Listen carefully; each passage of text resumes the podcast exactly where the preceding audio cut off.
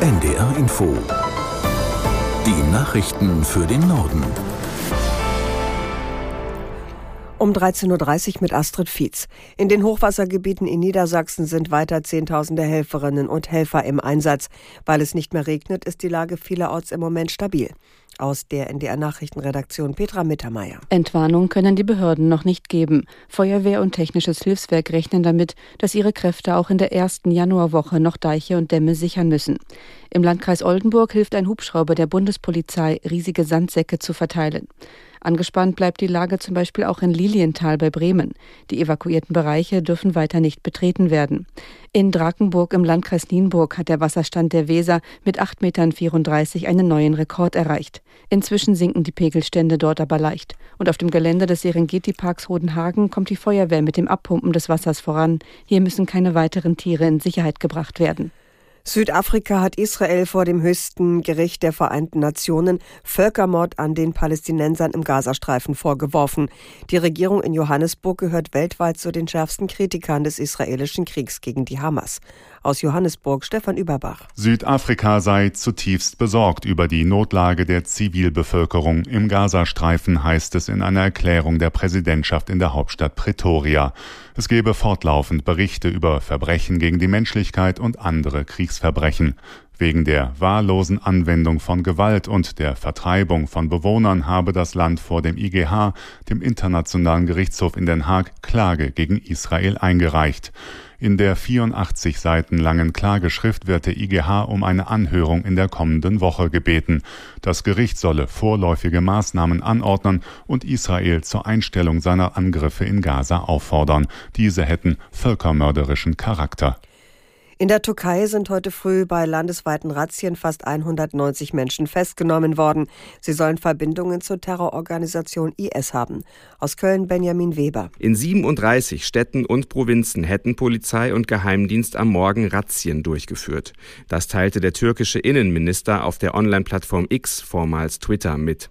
Videoaufnahmen des Innenministeriums zeigen Festgenommene in Handschellen.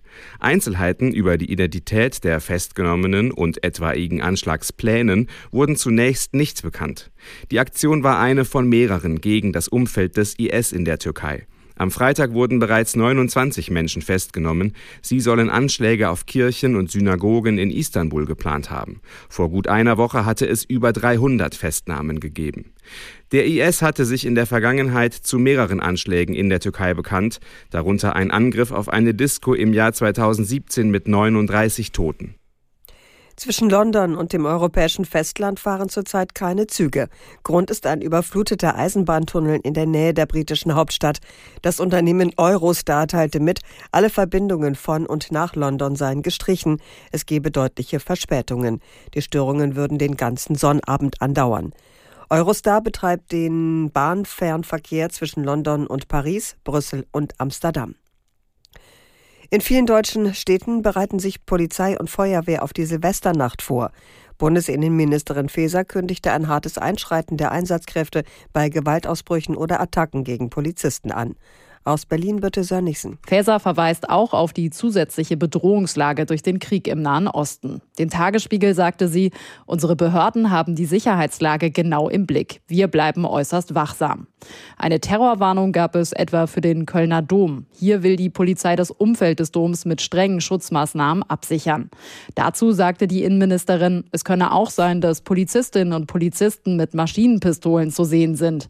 Man werde sich so vorbereiten, dass man möglichen Anschlägen begegnen könne.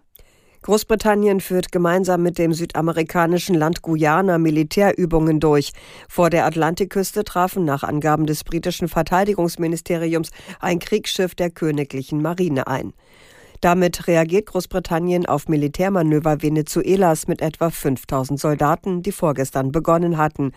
Die Regierung von Präsident Maduro erhebt Anspruch auf einen Teil Guyanas, der über viele Rohstoffe verfügt. Kritiker sagen, Maduro forciere den Grenzstreit vor der Wahl im kommenden Jahr, um von der schweren Wirtschaftskrise in Venezuela abzulenken.